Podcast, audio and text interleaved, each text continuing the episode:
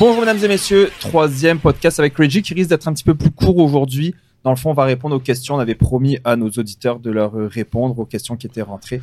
Donc euh, notre but c'est toujours de donner un, un très bon, euh, très bon euh, service. Vraiment, notre but c'est de démocratiser les finances, d'aider les gens dans leur prise de décision, aussi de leur donner des pistes de solutions. Et Réginald, qui est donc CPA, auditeur, MBA, fiscaliste. Pas auditeur. T'es plus auditeur? Je suis pas auditeur. non. CPA. Je suis un simple CPA, mais je ne suis pas auditeur. ah, Je croyais que tu avais fait ton CPA, CA. Euh, oui, oui, oui, sauf que quand ils ont, après ça, ils ont changé dans l'ordre, a mis euh, CPA et maintenant CPA auditeur, mais il faut faire des cours faut, faut faire une mise à jour en audit pour maintenir son titre d'auditeur. Mais étant donné que je fais de la fiscalité et que euh, j'ai autant envie de faire de l'audit que tu as envie de faire quelque chose qui ne te plaît pas. Ok. Fait que j'ai- cessé de. Je ne suis plus. Je ne suis pas auditeur. Simple, simple CPA.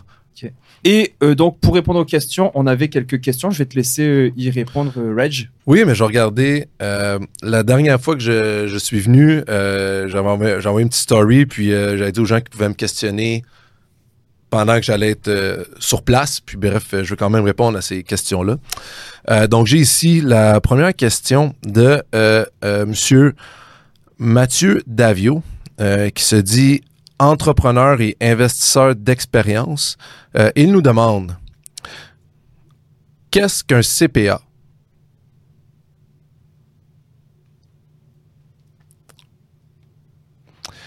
Eh bien, M. Davio, un CPA, c'est euh, une personne qui euh, est à la fois son titre pour devenir euh, un comptable professionnel agréé. Donc, après le bac, il a fait un deuxième cycle et par la suite, il a fait l'examen de l'ordre, lequel il a réussi pour pouvoir officiellement s'appeler CPA. Donc, on, vous remercie pour votre question et on espère que vous en avez plein d'autres de la sorte à nous envoyer. Merci, Mathieu.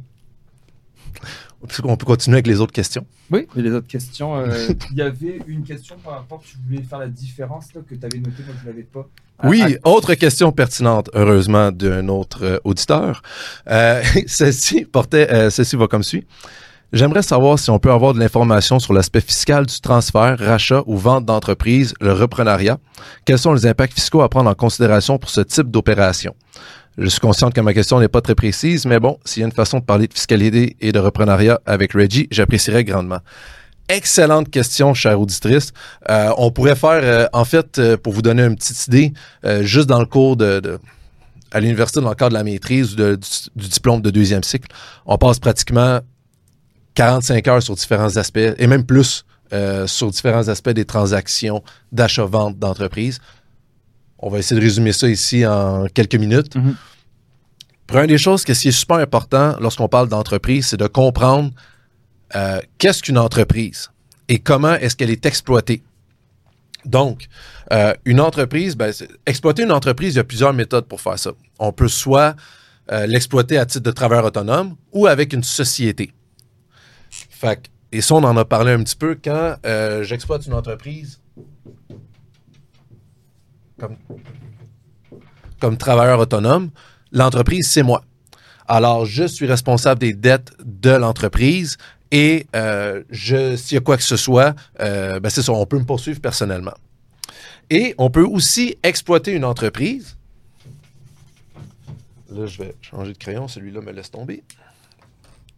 On peut aussi exploiter une entreprise à travers une société.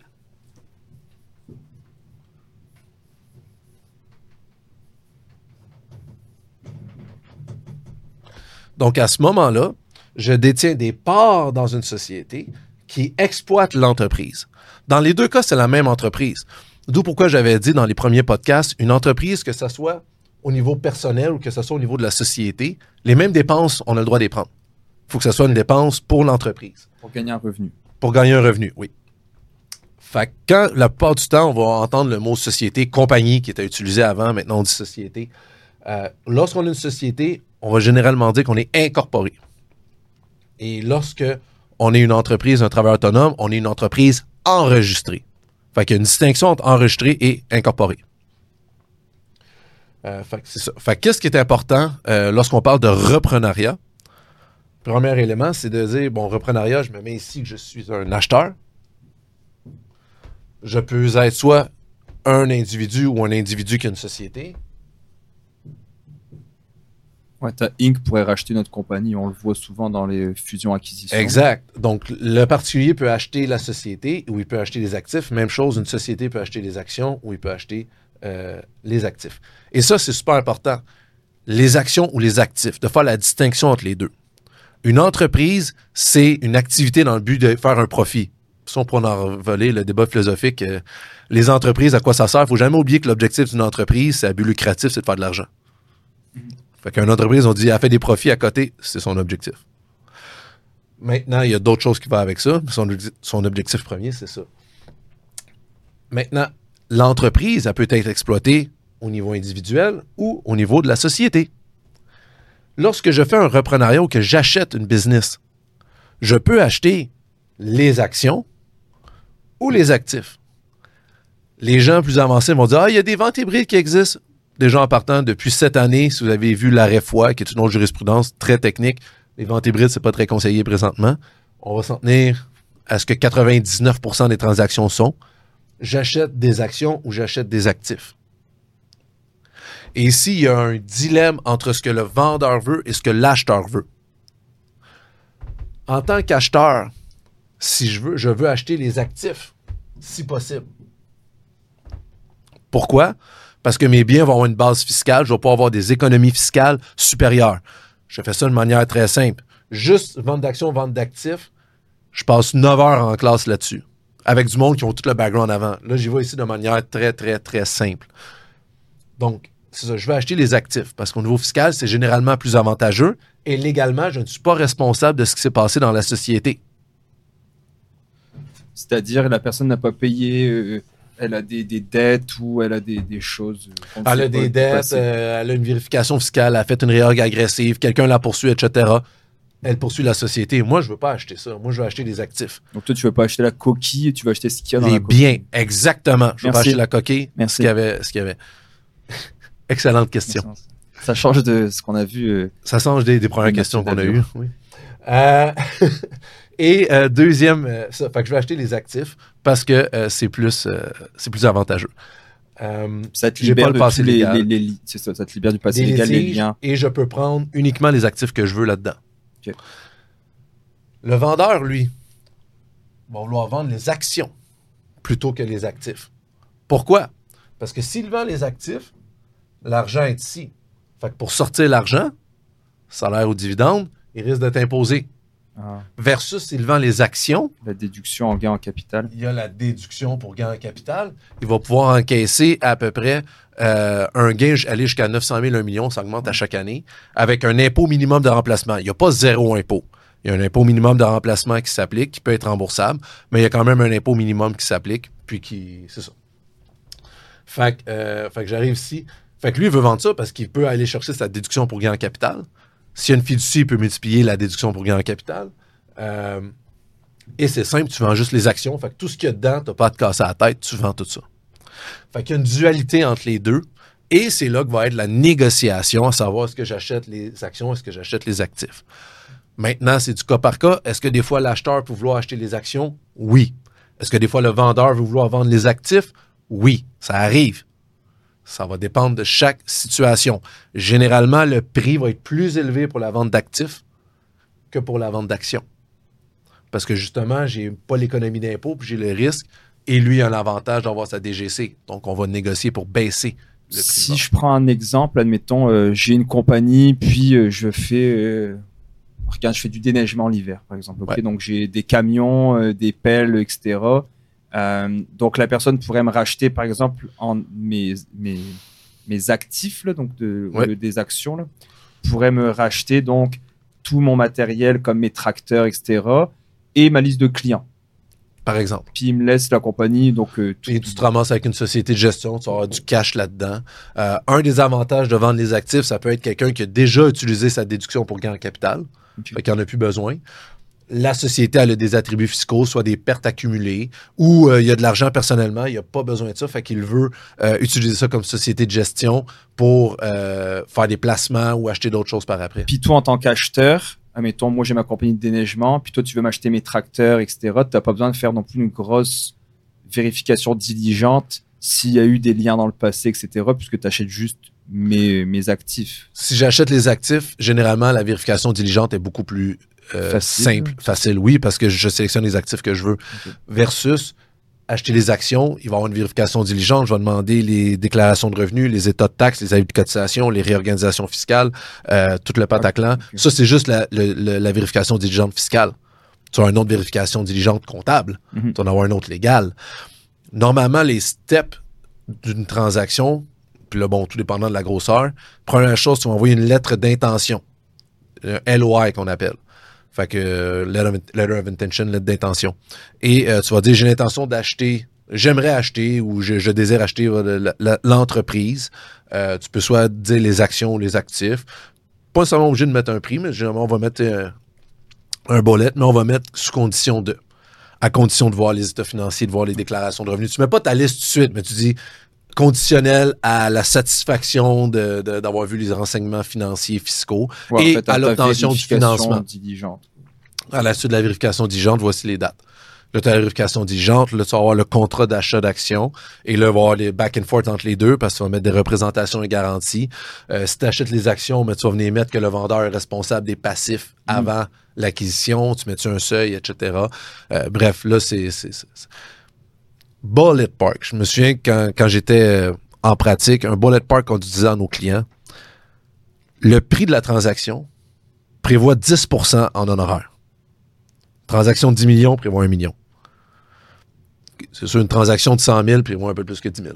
Mais sauf qu'encore là, ça va être moins. Ça sera pas, euh, ça sera pas un million. Là. Fait que, parce que ça reste que plus que ta business est grosse, plus qu'il va y avoir du travail, puis plus que tout le monde va être impliqué. Tu vas avoir le, le- le fiscaliste, le- le comptable, l'avocat d'un bord, fiscaliste, comptable, avocat de l'autre bord. Euh, ça se parle, ça s'envoie des documents, euh, ça fait des rapports de due diligence, euh, ça examine les déclarations de revenus, etc. Ça, ça pose des questions. Y a-tu des réorgs? Y a-tu ici? Fait que ça. Fait que reprenariat, élément à faire, très, élément à bien distinguer pour répondre rapidement à l'auditrice. Vente d'actions ou vente, achat d'actions ou achat d'actifs, lequel des deux je veux? Et mon financement va être où? Généralement, on va créer une société et on va demander que le financement soit dans la société. La société va acheter soit les actifs ou soit l'autre société et on va les regrouper ensemble. C'est ce qu'on appelle un leverage buyout. Ça, on pourra en reparler à un autre moment. Pourquoi on fait ça? Mais c'est pour des raisons euh, fiscales, pour la déductibilité des intérêts, pour optimiser la déduction des intérêts. Et le paiement, en fait. Fait que. euh, c'est ça. Fait qu'on on, on en est là. Euh, fait que c'est ça. Fait que reprenariat, achat d'action, achat d'actifs. Euh, beaucoup de choses à faire, euh, chère, chère auditrice. Puis, c'est ça. Fait que ça peut être. Il y a beaucoup d'éléments à considérer, il y a beaucoup de cas par cas. Mais le plus général, lui veut les actifs, lui veut vendre les actions. Il faut qu'on s'entende. Souvent, les gens vont acheter les actions ou les actifs dans ton expérience? Action. Action. Ça va dépendre de la nature de la business, mais souvent, c'est avec les actions plus simple. Parce que faire l'inventaire des actifs, ça peut être long. Puis commencer à dire quel actif qu'on veut, puis etc., quel Parce que là, il y a- on parle, nous, j'ai fait un épisode spécial sur le reprenariat. On en a eu plusieurs avec euh, un prof d'université aussi euh, qui est Jimmy Boudreau. On a invité un autre que moi. C'est euh, pas un fiscaliste, Ah, ok, je c'est suis- un, il a son bac en finance. Puis euh, lui, il est, il est chargé de cours pour justement le reprenariat. Mhm. donne ça aux ingénieurs. Puis il nous avait expliqué un petit peu. On a eu aussi un, un avocat qui était venu qui, qui parle aussi du reprenariat. Puis moi, j'ai fait quelques capsules. J'ai assisté au sommet du reprenariat au mois de février, je pense. C'était super intéressant. Mhm. Euh, C'était avec la CETEC qui donnait ça. J'avais appris énormément de, de choses, c'était bien. Puis il parle du transfert de richesse qui va être énorme dans le oui. reprenariat. Mhm. C'est des, des- des milliards qui vont être euh, aux États-Unis aussi bien au Canada. Donc euh, j'ai hâte de voir ça. Je pense que c'est un très bon plan pour quelqu'un qui a une job puis qui en a marre un petit peu puis qui a, un, qui a un peu l'esprit entrepreneurial sans partir de zéro. Parce que c'est top de partir de zéro. Oui. De dire je rachète une business euh, avec une liste de clients, ça peut être intéressant de connaître justement ça, active vers- versus action. C'est quand même. euh, Définitivement. Puis c'est, c'est l'élément qui est le plus, je pense, le plus compliqué des fois à comprendre pour les entrepreneurs. Puis j'ai souvent cette discussion-là. Quelqu'un qui, qui m'appelle, j'avais un client l'année passée qui m'appelle Reggie, j'achète tel business, il y a un immeuble dedans. Qui est, t'achètes les actions ou les actifs J'achète la business. Oui, mais les actions ou les actifs Ah, je sais pas. OK, bon. Non, non, non. le- non, mais c'est, l'objectif. Puis C'était pas on en parlait, puis- Mathieu. Non, non, c'était pas, c'était pas Monsieur Davio. Mais puis euh, c'est de, de- ayez pas peur de poser. Je prends, je fais un petit aparté, Mhm. puis j'en reviens encore là sur l'épisode avec euh, avec euh, Monsieur Talbot quand il disait les conseillers puis tout le kit. Ayez pas peur de poser des questions à vos conseillers. Euh, ça c'est quelque chose souvent en pratique que je vois. Les gens n'osent pas poser des questions. Ils se font expliquer quelque chose. Exemple, la fiducie, la société de personne, peu importe, là, ce qu'on vient de faire là. Ils ne posent pas des questions puis ils s'en vont en disant parce qu'ils veulent pas avoir, ils ont peur d'avoir l'air épais de poser des Ouais. questions. Oubliez pas que c'est vous qui allez le pogner avec votre structure. Posez des questions à votre professionnel si vous ne comprenez pas. Si votre professionnel s'impatiente puis qu'il veut pas vous expliquer, pas bon signe. C'est vraiment pas bon signe. C'est- vous qui être pogné avec votre structure après. C'est vous qui allez avoir les conséquences si vous comprenez pas ce que vous faites. Posez des questions. Devenez pas un euh, fiscaliste. Pas besoin d'aller faire la maîtrise en fiscalité ou quoi que ce soit, mais posez des questions. Hey, pourquoi je ferais ça? Je comprends pas. Euh, OK, explique-moi. Reformule, etc. C'est sa job de vous faire comprendre. Fait assurez-vous de comprendre. Pas se connaître par cœur ni rien. Comprendre puis d'être confortable avec ce qu'on vous offre. Parce que j'ai beau de faire la... Oui, j'ai beau de faire le- la plus belle planification, la Cadillac de, de- de- de la planification. Je te dis qu'il y a une fiducie puis tu sais pas comment ça fonctionne, tu pas ton compte de banque puis tu fais pas, tu passes pas par ta fiducie à chaque fois que tu fais un transfert de fonds ou quoi que ce soit, tu contamines ta structure. Fait qu'après ça, quand il y a un audit, Ben, on a eu euh, Anthony Kévillon, euh, qui est un avocat, ceinture mauve de Jiu-Jitsu. Et euh, tu fais-tu du Jiu, toi? et, euh, et il disait justement que quand tu es euh, non euh, incorporé, que tu as un holding, parce que ça aussi, c'était la mode des compagnies de gestion, bah, tu sais, tu pouvais pas utiliser la DGC comme bon te semble, il y a toujours des exceptions, etc. Mais il, il- il parlait de ça. Bah, ça, c'est des trucs qu'il disait souvent. Tu le sais pas, puis tu dis, ah, je vais me faire un holding pour sauver de l'argent, etc. Puis tu arrives pour faire ta déduction en gain capital, bah, non, tout bad, tu peux pas. Tu sais, si on te l'a pas dit, tu peux pas le savoir. Anthony, j'ai présenté ça? Ouais. Devine qui, qui lui a appris. Euh, Fais-tu du jiu-jitsu ou fiscaliste? Mais j'ai trouvé ça, j'ai trouvé ça intéressant parce que on invite souvent un fiscaliste, mais il nous parle pas de ça. là. donc j'ai trouvé ça intéressant quand nous, nous le dise. Mais euh, voilà. Fait que fait que, ça c'est euh, notamment pour... euh, Il y avait une autre question qui dit que ça a un rapport avec l'investissement. Donc, on, on y a déjà répondu sur des podcasts, mais la personne s'est ouvert un Inc. et voulait savoir comment ça fonctionne pour ouvrir de l'argent via ce Inc., donc l'argent qui dort, dans son compte d'entreprise. Parce que bah, cet argent qui dort dans l'entreprise, il ne veut pas se le verser ni comme salaire ni en dividende. Euh, donc, est-ce qu'il serait possible d'ouvrir un compte, par exemple Disney avec des jardins, et investir comme des actions, dans des actions, donc avec l'argent de la compagnie, comme Molson, l'indice du SCP 500 ou d'autres et sans devoir être pénalisé de prendre cet argent? Donc argent, donc oui, les taxes ont déjà été payées et les impôts aussi dessus. Euh, bonne question, en fait. Oui, il n'y a pas de problème parce que l'argent, puis je, je vais garder euh, ce que j'ai ici. Donc, dans le fond, si j'ai bien compris la question de la personne, c'est que euh, l'argent est dans la société Ouais. et elle veut le placer. C'est ça, donc là, Puis elle se dit, est-ce que, je 100 suis 000. obligé de le, c'est ça, est-ce que je suis obligé de le sortir personnellement, auquel cas je vais devoir payer de l'impôt sur un salaire ou un dividende. Vous pouvez faire des placements par votre société. Exact. Et on en parlait dans un autre podcast, la détention de biens immobiliers, genre c'est mieux personnel. Mais encore là, si tout votre argent est déjà dans votre société, ça peut être un facteur qui va faire en sorte que je vais préférer investir à travers ma société pour pas sortir le cash. Pas sa maison principale, pas sa résidence principale. On parle vraiment d'immobilier locatif. Fait que ça pourrait être une des raisons pour pas avoir à payer l'impôt euh, tout de suite. Puis il suffirait simplement de contacter votre banque euh, ou d'ouvrir, euh, ou si vous êtes plus un des, c'est quoi, do it yourself, DIU, Ouais, des- de- un investisseur autonome. Oh ouais, le- on a DIY, c'est ça. Do it yourself. Fait que ça, si vous êtes plus de ce type-là, ben, ouvrez votre compte Disnat ou peu importe le compte quelconque. que Ça va être un compte puis- non enregistré où il n'y aura aucun avantage fiscal. C'est ça, ça va être un compte non enregistré. Fait que vous allez vous imposer sur les rendements que vous allez faire et sur les gains que vous allez faire. Même chose, vous allez pouvoir déduire les pertes en capital contre les gains en capital que vous allez réa- réaliser. Euh, et euh, c'est ça. Sauf que oui, vous pouvez l'ouvrir à travers votre société, il n'y a pas de problème. Parfait. Les autres questions, t'en avais que tu voulais aborder, Red? Euh, je crois que euh, oui, ben, je vais faire quelqu'un qui a posé la question la maîtrise en fiscalité en, vaut- en, en vaut-elle la peine? Non. Ceci ne vient pas de moi. Euh, euh, oui, définitivement. Ben, en fait, ça dépend c'est quoi vos, vos intentions? Vous êtes retraité, vous avez un peu de temps, puis vous voulez vous voulez vous améliorer sur la fiscalité. Vous êtes le, bienvenu. Euh, ça prend certaines, ça prend quand même des préalables avant d'aller faire sa maîtrise en fiscalité, que ce soit euh, comptable, avocat, économiste ou un background en finance ou un background au moins en comptabilité ou en droit. Euh, donc, si vous avez fait aucune de ces matières-là, ça peut être assez difficile de rentrer en fiscalité. Euh, va falloir que vous pédaliez. Si vous êtes accepté, il faut pédaler un petit peu plus au début. Par contre, définitivement, et là, je, vais être très nerd dans ce que je dis, j'enseigne à l'ESG-UQAM. Je n'ai pas la prétention de dire que notre programme est meilleur que tous les autres. Chaque programme universitaire de deuxième cycle en fiscalité, il est offert à HEC, à Sherbrooke, à ESG-UQAM. Je crois qu'ils sont tous excellents en fonction d'où est-ce que vous habitez, quelles sont vos intentions, etc. Chaque programme a ses petites particularités. Euh, allez voir les, cursus, allez voir comment est-ce que c'est décrit, les cours, etc. Mais sensiblement, à la fin, au bout de la ligne, on enseigne toute la même affaire qui est de la fiscalité et c'est l'étudiant qui fait en sorte s'il y a un beau moment à la maîtrise ou non. Mm-hmm. Euh, c'est lui qui décide s'il fait le strict minimum ou si... Euh, il, il, décide de s'investir davantage, de lire davantage, de profiter d'accès à des professeurs dévoués. Toutes les universités, j'ai fait ma maîtrise à, à, Sherbrooke, je connais des professeurs au HEC. C'est tout du monde qui sont vraiment passionnés puis qui aiment ça puis qui veulent aider leurs étudiants. Donc, c'est ça que je dis à mes étudiants, profitez-en pendant que vous êtes à maîtrise parce que quand vous allez être en pratique puis que vous allez chercher 4, 500, 600 pièces de l'heure, vous n'aurez pas le temps de lire une jurisprudence pour le plaisir. Ça fait bizarre de dire ça, de la fiscalité pour le plaisir, mais quand vous êtes rendu au deuxième cycle en fiscalité, normalement, vous avez un intérêt. Tu te rends pas là. Euh, puis on pourra, on pourra faire un épisode intéressant sur les commentaires que j'ai des fois des, certains étudiants euh, pendant mes évaluations. C'est de toute beauté.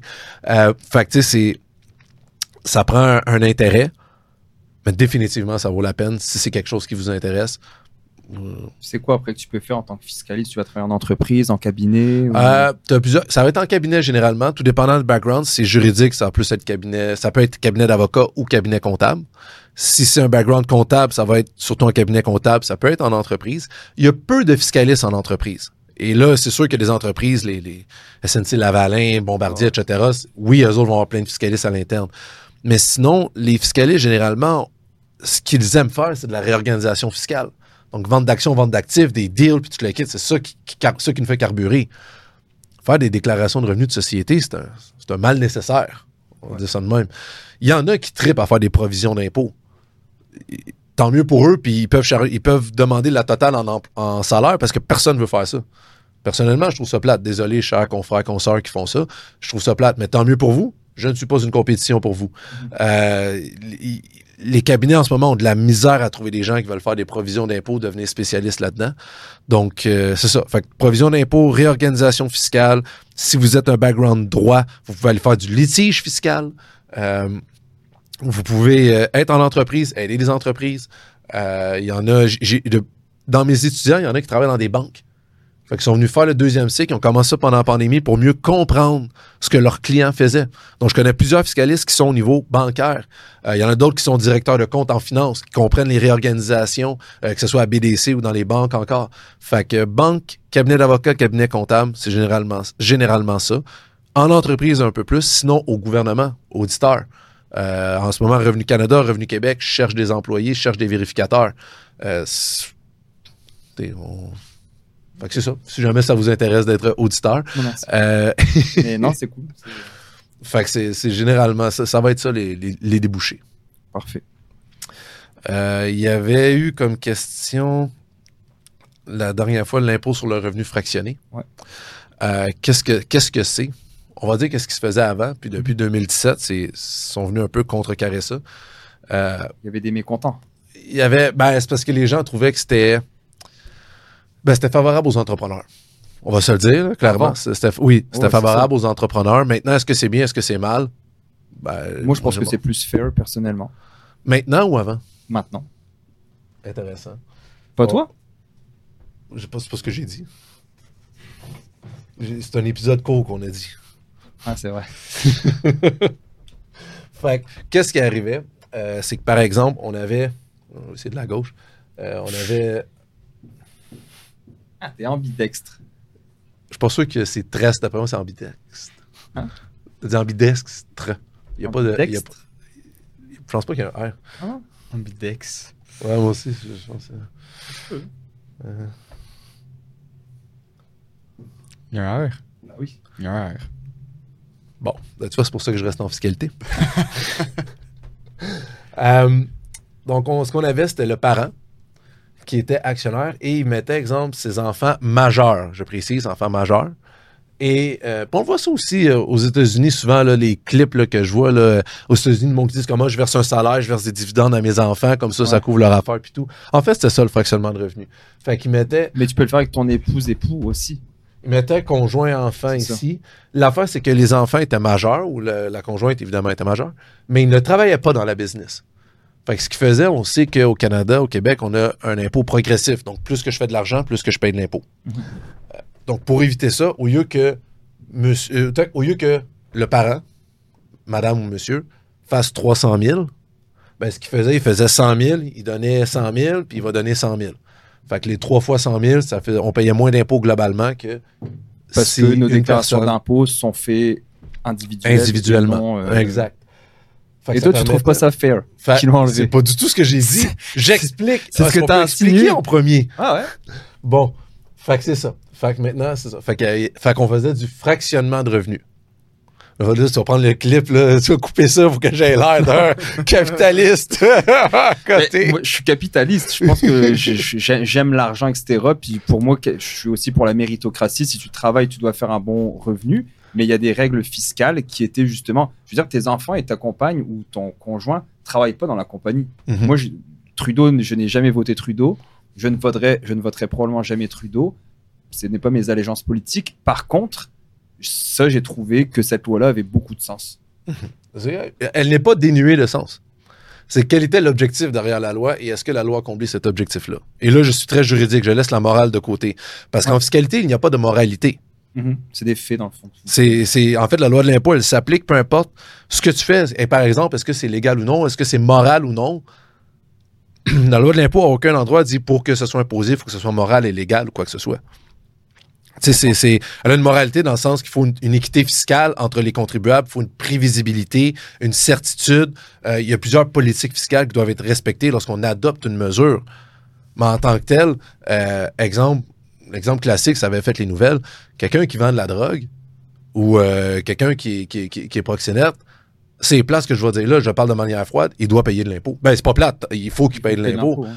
Mais certaines personnes qui vont dire, ben, ah, euh, tu sais, ces- ces personnes-là, de, de, tu sais, de la manière qu'ils en parlent, exemple, là, de- demain matin, là, t'apprends que t'es le comptable de, que- de quelqu'un qui est dans une gang de rue ou du crime organisé. On dit, ah, check le comptable, tu croches, etc. le kit. La personne doit payer de l'impôt. Il faut qu'elle fasse ses déclarations de revenus pareil. faut que quelqu'un les fasse. Tu sais, t'aimerais mieux quoi? Qu'aucun comptable s'occupe d'eux autres puis qu'ils payent jamais d'impôts? Penses-tu qu'ils payent leur impôt? Ben, j'en ai pas comme client, fait que je pourrais pas te le dire. là. Mais quand t'es l'autre dans ce secteur d'illégalité là, je sais pas, depuis que tu fais du cash, à quel point tu vas dire ah tiens, je vais aller donner mon dû à la société. Ah, ben, exactement. Fait que si tu payes pas des impôts, tu devrais, je pense que tu devrais te faire poursuivre et tu devrais payer Mhm. tes impôts. Bah ouais, moi aussi. Tu sais, c'est défini. Mais encore là, sauf qu'après ça, il faut que tu trouves un comptable qui veut les faire. Mais là, là, si je reviens à, à ça, ça? ici, leur but premier, c'était quoi? Parce que tu avais l'air de. C'est ça. Ben, le- ben, ça, on va revenir à quelle était la, la politique derrière ça. Fait que là, fait que ce qu'ils faisaient, c'était du fractionnement de revenus. Fait que là, ils envoyaient des, des, des, des- surtout pour l'école, puis etc., aux enfants, puis à la conjointe. Conjoint, conjointe. Maintenant, euh, ce qui arrive, c'est que tu peux encore le faire. C'est juste que les dividendes que tu vas envoyer à enfants, conjoint, conjointe, vont être imposés au taux maximum. Fait que tu n'as plus d'avantage de fractionner le revenu puis d'avoir le- l'échelle progressive. Le maximum étant, c'est tu au-dessus. Le, les Le dividende, c'est entre 40 et 49% Avec le minimum, c'est 22. Si tu veux 19. Non, eh ben, le, le minimum, ben, en fait, c'est que tu as les, les paliers d'imposition qui commencent à 15, puis là, tu as les crédits, puis etc. Mais bref, tout ça pour dire, le taux maximum sur un salaire, c'est 53% Sur un dividende, c'est 40 ou 49% tout dépendant de la nature du dividende. Fait que, qu'est-ce qui arrive, c'est que tu peux encore le renvoyer. C'est juste qu'au lieu d'avoir le palier progressif, son dit, il commence, même si c'est juste 10 000 c'est directement à 40-49% Parce qu'avant, justement, on reprend l'exemple. Mettons, on va dire à 200 000, qui est 200 000 Mhm. que le- la personne fait. Il donnait, euh, au lieu de payer 200 000, puis de payer ses impôts là-dessus, il donnait, admettons, euh, 50 000 à l'enfant. Donc l'enfant payait sur 50 000 de. Puis lui, il y avait, une- Pratiquement rien. il y avait un 50 000 de moins, donc de 200, il était à 150 000. Puis il donnait voilà. un autre 50 000 à sa conjointe ou à son conjoint. Donc lui, son revenu imposable, c'est 100 000. Puis les deux, c'est 50 000. Fait qu'il y avait une économie d'impôt assez Mm. substantielle. C'est Et assez importante. Fait que maintenant, ce qui arrive, c'est que l'enfant, conjoint, conjointe sont imposés au taux maximum. Donc ça change. C'est ça les nouvelles. euh, Fait que là, dans le fond, que tu te lèves, ça peut même être pire parce que si toi, t'avais entre 100 et 200, bah ouais, eux sont au taux maximum. Fait qu'à 200, t'aurais même pas été au taux maximum. Donc toi, t'es mieux de te... à moins que tu fasses 250 000 et plus qu'on avait dit pour les taux d'impôt. C'est ça. Fait que tu peux encore le faire, mais ils vont être au taux maximum. Fait que c'est pas avantageux. Et ça, c'est vraiment à checker. Et euh, le seul moyen d'encore profiter des taux progressifs, il faut que. Il y a plusieurs, il y a plusieurs exceptions, mais elles sont pas faciles à rentrer dedans. Mais la, la- la plus simple, il faut que l'enfant ou le conjoint conjoint travaille dans l'entreprise un minimum d'heures en moyenne toute l'année. Parce qu'en France, il y avait eu ces histoires-là, mettons le, un ministre, il y avait euh, deux ou trois personnes à temps plein qui payaient. Ça, c'est, c'est pas du fractionnement de revenus, là, mais lui, il y avait eu des allocations pour payer des salaires s'il y avait quelqu'un. Donc, il disait que sa femme travaillait, que son enfant travaillait, mais il ne travaillait pas. Mais il y avait le droit de donner, tu sais, mettons, lui, il fait un certain salaire, puis tu as le droit d'embaucher une adjointe, puis tu as le droit d'embaucher Ouais. une autre, whatever. Donc, lui, il payait sa femme, puis son, euh, son fils, si ma mémoire est bonne, mais il ne travaillait pas pour la business. Le salaire, là, ici, on parle de dividendes. Ouais. En termes de salaire, c'est pas nouveau depuis 2017. Ça a toujours été, ton salaire, c'est une dépense. Fait que ta règle de base, qu'il faut que ce soit un but de gagner un revenu, est là. Ouais. Fait que quelqu'un qui reçoit un salaire mais qui travaille pas pour la business, double imposition. Le salaire est imposable, non déductible. Fait que tu as une double imposition. Fait que le salaire, il faut qu'il soit raisonnable. Parce que même si tu dis, OK, elle va travailler, OK, est réceptionniste, tu la payes 200 000 par année. Hell no, tu paierais 200 000 une autre réceptionniste. Et ça doit être, tu dois supporter le travail. Donc, est-ce que tu as une description de tâche? Est-ce qu'il y a une feuille de temps? Est-ce qu'on est capable de prouver qu'elle était sur place, qu'elle travaillait? Que, y a-tu quelque chose qui montre? Fait que juste dire, il travaille, il, elle travaille, l'auditeur fiscal va pas vous laisser aller comme ça, là. Tant mieux. C'est ça. Et puis, ils vont être, puis le fait que ce soit quelqu'un de, de proche de toi, quelqu'un de lié qu'on appelle, euh, enfant, conjoint, conjointe, ils vont double, chi- double checker. Mhm. Être sûr que tu n'es pas en train d'essayer de faire une passe-passe fiscale quand c'est un salaire. Puis quand c'est un dividende, ben là, on est venu avec le, le minimum ou tu as une autre exception s'il y a des actions, etc. Fait que bref, tu as plusieurs éléments euh, maintenant. Fait que euh, c'est ça. Fait que l'im- l'impôt sur revenu fractionné, c'était ça. Puis depuis 2017, ben, peux plus le faire. Et c'était quoi la règle, de- la, la base que tu me disais, la politique en arrière de ça? Pourquoi ils ont fait ça? C'est un fait- peu de l'évitement fiscal finalement. Ah, c'était une réduction fiscale. Ben, les- non, en fait, ce qui arrivait, c'est que ce qu'ils voulaient viser surtout. Euh, C'est-tu pour l'impôt sur le revenu fractionné? De mémoire, ces règles-là avaient été mises en place parce que qu'est-ce qu'ils n'aimaient pas, c'était les professionnels qui s'incorporaient puis qui sauvaient de l'impôt, puis etc. Alors que, euh, puis justement, qui faisaient du fractionnement. Fait que, tu sais, l'objectif a été euh, atteint. Euh, mais ça, vise, exemple, tu mets quelqu'un qui a une entreprise active qui fabrique des tables, j'utilise toujours- cet exemple-là, va aussi être visé maintenant, euh, alors qu'initialement, on visait peut-être plus les médecins, les comptables, les avocats qui s'incorporaient et qui bénéficiaient de la DPE, de la déduction petite entreprise, etc. Fait que maintenant, est-ce que c'est moral ou non? Ça, c'est une autre question que je ne répondrai pas. Je ne dis pas que je compte. Je comprends très bien la mesure. Euh, je l'aurais fait différemment. C'est tout. Si demain matin, tu me donnais le pouvoir ultime euh, des finances, etc., je l'aurais fait différemment. J'aurais targeté davantage plus les. Là, je vais pas me faire aider de mes confrères, consoeurs professionnels, mais j'aurais targeté davantage plus peut-être les médecins, euh, comptables, avocats, etc. Moi-même, j'aurais plus targeté eux que viser tout le monde. C'est- juste ça, fait différemment. Mais je comprends la mesure. Puis euh, c'est est extrêmement complexe, puis amène aussi maintenant, quand- surtout quand ils l'ont sorti, ils l'ont modifié par la suite, c'est que ça menait à des situations qui étaient légitimes, que euh, finalement l'impôt s'appliquait pareil. L'IRF qu'on appelle l'impôt sur revenu fractionné s'appliquait pareil, alors que c'était pas les situations qu'on visait initialement. Parce qu'il l'avait fait trop large. Ce que je peux comprendre, pour avoir eu, admettons, mon père, il a travaillé énormément, il ne se serait pas rendu là si ma mère n'avait pas été là, donc à garder les enfants, etc. Il y a cet aspect-là. Je- Ça qui est un autre aspect de dire écoute, il y a un choix qui est fait parce que les entrepreneurs, tout ce qu'on voit à TV, c'est ceux qui ont réussi, qui sont millionnaires, etc., puis qui ont l'air de pas travailler. Maintenant, est-ce qu'ils travaillent vraiment, puis tout? En background, le TikTok de 5, 5 de, de 30 secondes ou une minute que tu vois, tu sais, Ils ont travaillé Ben comme, oui. comme- comme des chiens. C'est- c'est- Il n'y a personne là, qui, qui a réussi, sauf si ton père est riche ou euh, quoi que ce soit. Mais sinon, euh, si ton père te donne une coupe de 1 million pour starter ta vie, ça Ouais. t'aide. Mais encore là, il faut que, faut que tu C'est- travailles pour le, le, C'est le faire. Trump là. qui avait dit ça, My father gave me a small loan of 1 million dollars. ok, cool. Écoute, c'est- c'était pas pire, c'est pas pire. C'est un petit prêt. Il y en a qui ont juste une tape dans le dos en Ouais. disant t'es capable, mon homme ou ma femme. là. fait que, oui, tu sais, l'entrepreneur, un entrepreneur qui est dans sa business, la, la majorité des entrepreneurs ont, font des heures innombrables. Et là, oui, il y a quelques exceptions, tant mieux qu'ils réussissent, qu'ils font rien. Euh, puis là, Je ne connais pas personnellement. peut-être que tu en connais, il y en a qui vont dire que OnlyFans, c'est pas une vraie business. Est-ce qu'on est d'accord ou pas d'accord? Est-ce que, est-ce que les acteurs, actrices, ce sont des vrais business? Ils travaillent quand même. Tu on a reçu Ils Hélène, travaillent, oui.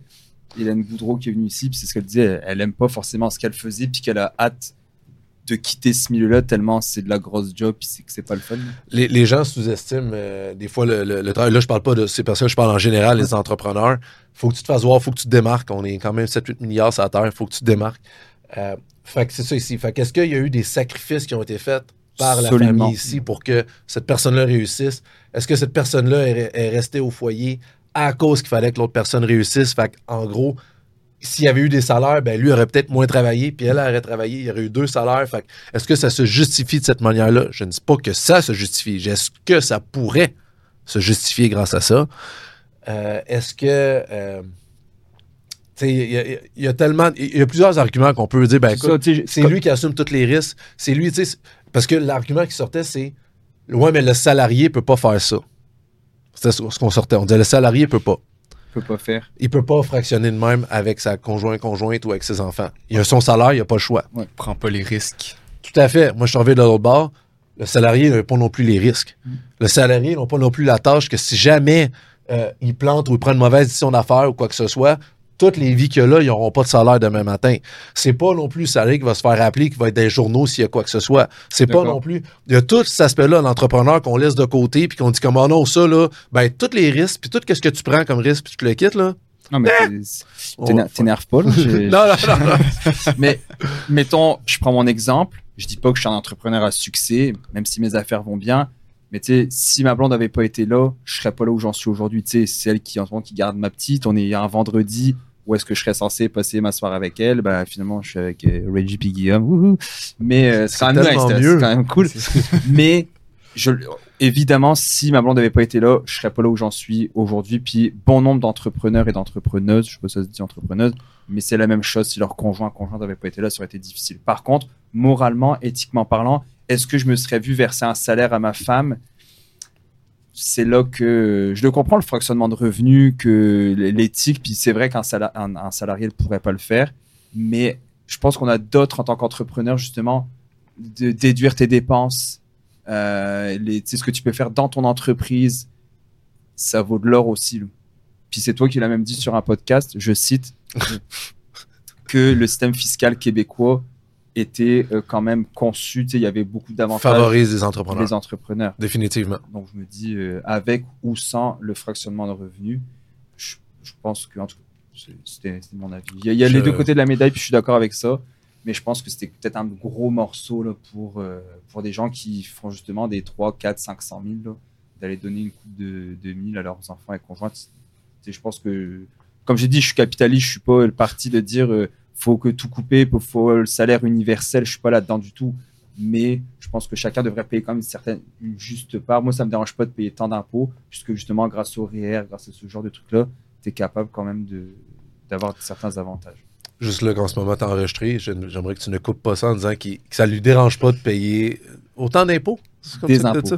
Des-. On va le couper. euh. On va le couper au montage. Non, non, j'aimerais ça qu'on garde ça. Non, non, je Simon suis- est content de payer des impôts. C'est fini, t'as plus d'abonnés. Mais dérange pas. tu vas avoir un appel d'un certain parti politique qui vont dire on veut subventionner ton, ton Ah ouais, podcast? subventionnez-moi, guys. Let's go.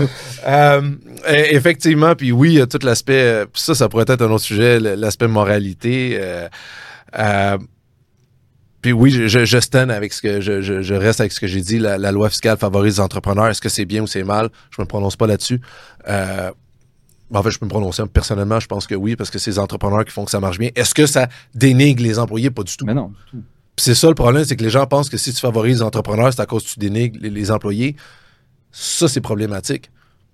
Les, t'as besoin d'employés, t'as besoin.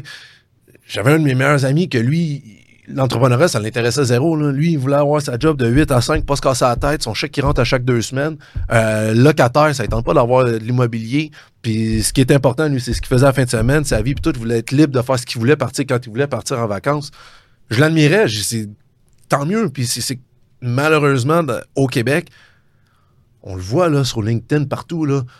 T'es locataire, tu payes pour ton propriétaire, ça n'a mm. pas de sens. Tu te fais ramasser parce que t'es locataire, tu te fais ramasser parce que t'es employé. Wow! La vidéo qui te bat au niveau insulte, euh, Reggie, je suis désolé, t'es, un, deuxième. C'est euh, la vidéo de François Lambert qui dit euh, achète-toi pas de maison. Puis il dit que quand t'es un jeune de 20 ans, t'es mieux de la différence de ton loyer avec ton hypothèque de l'investir dans un indice boursier. Puis il se fait ramasser genre, moi j'ai acheté ma maison à 300 000, etc. Puis il parle pas de ne pas avoir de maison pendant 70 ans. C'est pas ça qu'il dit. Il dit juste au début de ta vie, au lieu de de te grinder pour ne rien mettre de côté, puis commencer ta vie à payer ta maison. Puis là que tu as ta maison maintenant, tu n'investis rien parce que tu payes ta maison. C'était pas la bonne chose à faire. Puis maintenant, quand on voit, euh, quand on voit le, le, les taux d'intérêt au prix qui sont rendus, ça fait peur, là. Ah oui.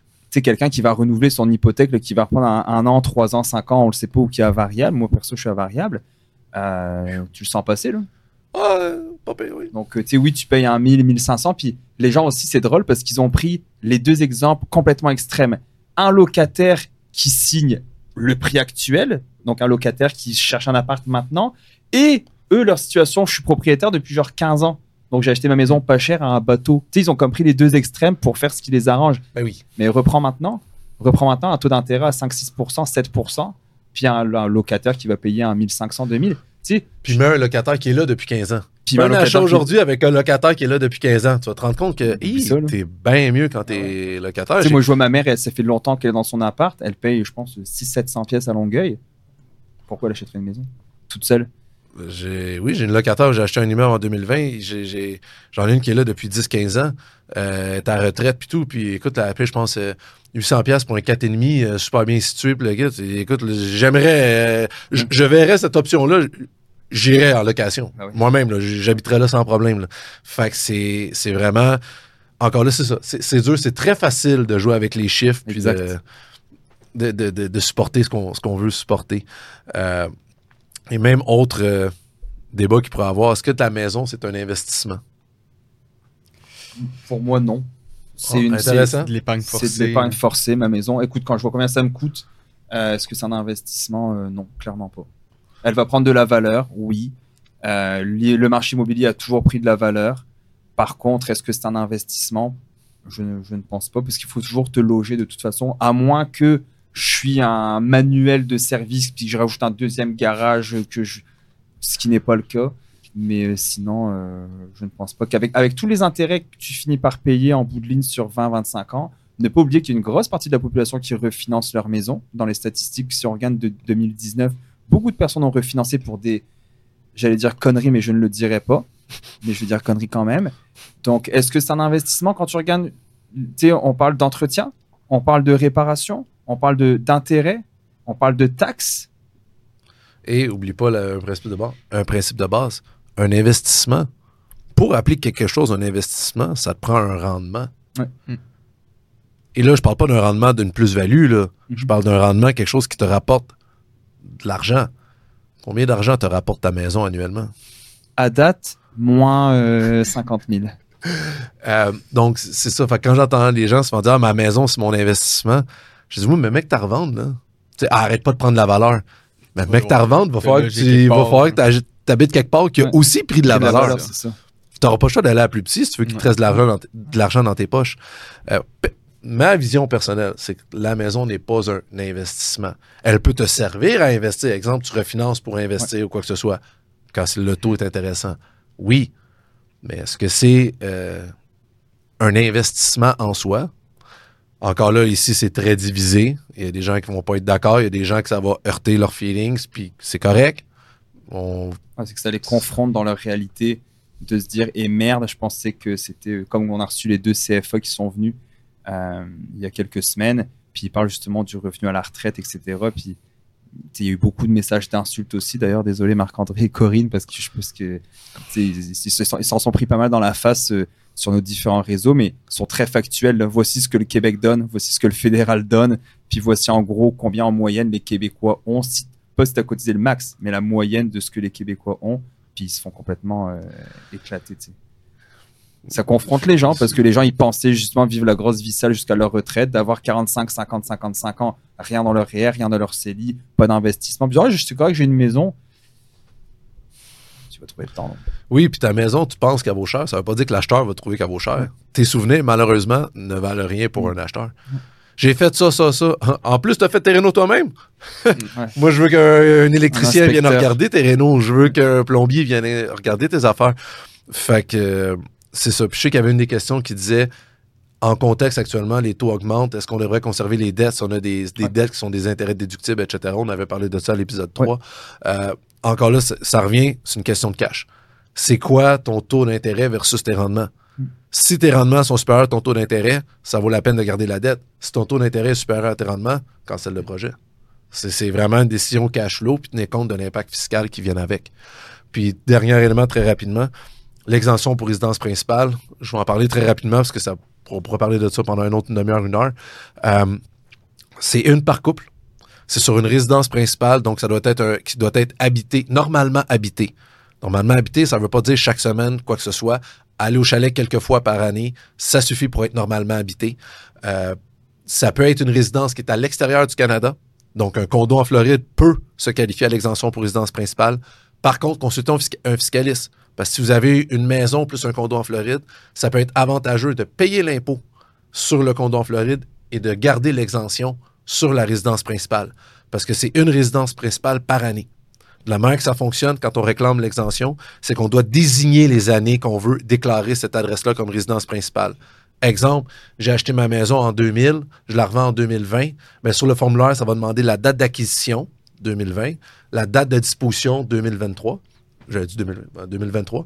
Et euh, ça va demander les dates de désignation, les années de désignation. Fait que tu dis, ben, moi, je veux exemple de 2000 à 2022. Parce que la formule, c'est, c'est l'exemption est égale à 1 plus le nombre d'années de désignation divisé par le nombre d'années de détention. En gros, rapidement. Fait la formule, c'est 1 plus le nombre d'années de désignation divisé par le nombre d'années de détention. Fait que si je l'ai détenu de 2000 à 2023, 2000 étant une année, fait que ça fait 24 ans, fait que je vais avoir 24. Et si je désigne les années 2000 à, 2020, à 2022, fait que ça va me donner 1 plus 23. Fait que 24 divisé par 24, fait que mon gain va être exempté à 100%. Tandis que si, exemple, pour une j'avais un chalet à partir de 2010. C'est pour ça, c'est pas pour ta résidence principale. Oui, oui c'est comme ça qu'il a calculé l'exemption pour résidence principale. Oui, mais normalement, tu payes pas d'impôt sur la résidence principale. C'est ça. Fait que si tu choisis le nombre d'années, si tu désignes 23 ans, tu as 24 sur 24, fait que ton gain va être exempté à 100% Et quand est-ce qu'il ne le serait pas? Si tu loues. Si, euh, ça c'est un changement d'usage, je ne veux pas rentrer là-dedans, mais euh, si par exemple tu as un chalet, là on dit justement, j'avais ma maison, de 2000 à 2023 quand je la vends. C'est ça, je la vends, je paye pas d'impôt. C'est ça. Mais là, ma résidence principale. Il faut que je calcule. Parce que c'est une des, c'est par année de désignation que je paye pas d'impôt. Fait que si jamais je m'en viens ici, j'ai un chalet, le chalet, je l'ai acheté en 2010. Puis en 2023, je le dispose aussi.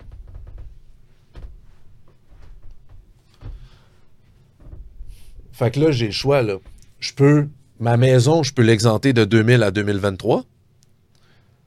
Bien, j'ai aussi un chalet de 2010 à 2023. Peut-être que je préfère exempter le chalet puis exempter ma maison juste de 2000 à 2010. Parce qu'après ça, je vais choisir le chalet. Fait que si je prends de 2000 à 2010, par exemple, ça donne 11 euh, ans. Fait que je vais dire 1 plus 11. Je désigne 12 ans. Je l'ai détenu 24. Fait que je prends mon gain, euh, fois, excusez, pas un fois 12 divisé par 24. Lui, ici, c'est pour lui, mais ça donne la moitié. Fait que la moitié de mon gain va être exempté. Fait que dans ma formule, quand je vais faire mes impôts, ça va être gain moins gain exempté que je viens de calculer ici. Fait que je vais juste payer de l'impôt sur la, la moitié. Là, j'aime pas ça parce que ça donne la, la moitié, fait que ça va mélanger les gens de 50 là. Fait que je vais y aller avec. euh, c'est 2015. Bon. Fait que je prends les années de 2000 à 2015 pour exempter. Fait que ça va me donner 16 ans. Fait que je vais exempter 17 24e. fait que si je réalise un gain en capital sur la vente de ma résidence, puis avec ton set, tu peux calculer, je réalise un gain en capital de 350 000. Ouais. Là, 350 000 fois 17 divisé par 24. 350 000 fois 17, c'est 5 millions 900 Divisé par 24. divisé par 24. 247 000. 247 000. Fait que quand je vais faire mes impôts, je vais avoir un gain de 350, moins mon exemption. 247. Ouais, ouais, ouais, 247. Fait que je vais payer. Fait que mon gain, Un 100 000, 103 000. 103 000. Puis Là, vu que c'est un gain en capital, c'est inclus à 50% Fait que euh, je vais payer payer l'impôt sur sur 50 56 500 Fait qu'il y a juste une partie qui va être exemptée. Et mon chalet, je vais le désigner pour 2016 à 2023. Pourquoi? Parce qu'ici, j'ai pris L'année des jours. 2000 à 2015.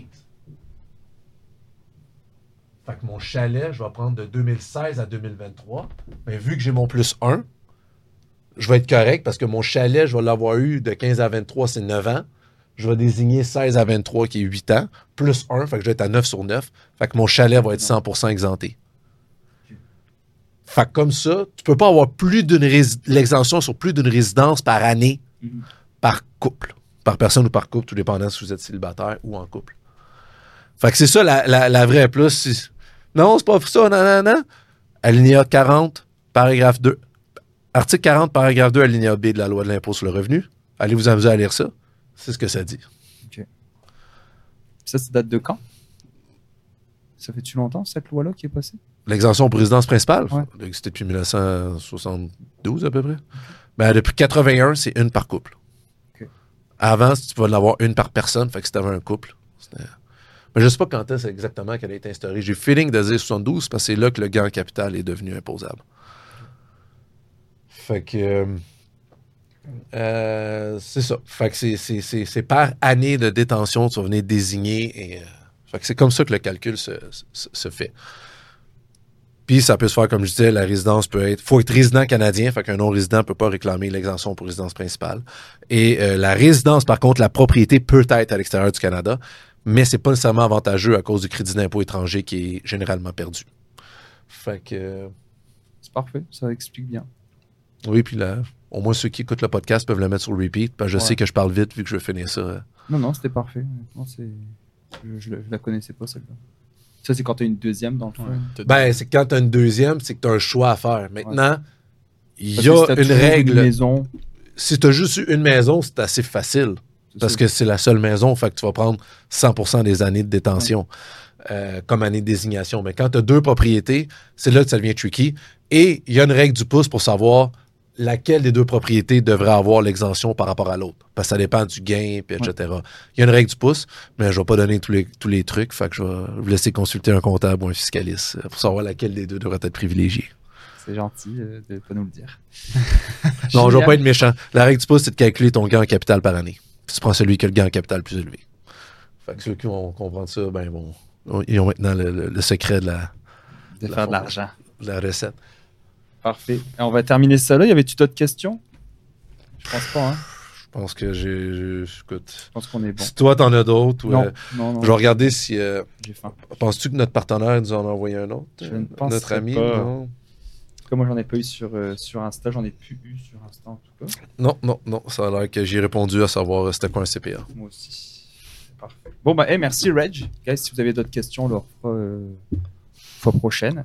Merci Guillaume d'être rejoint à nous Pour une première. podcast. Ouais. C'est pas la première, c'est la troisième. Troisième. à la troisième, là, t'es un habitué. C'est ça. Donc, euh, merci Reg. Puis, si on veut te retrouver, réseaux sociaux, Instagram, LinkedIn, Facebook, TikTok. TikTok. Et je suis pas rendu là. Non, non. Donc, J'attends euh, toujours que tu me montres comment. Je vais te montrer après. Pas C'est bon, c'est bon. Donc, euh, merci, guys. Si vous avez des questions, n'hésitez pas. Et on se revoit bah, la semaine prochaine. À bientôt.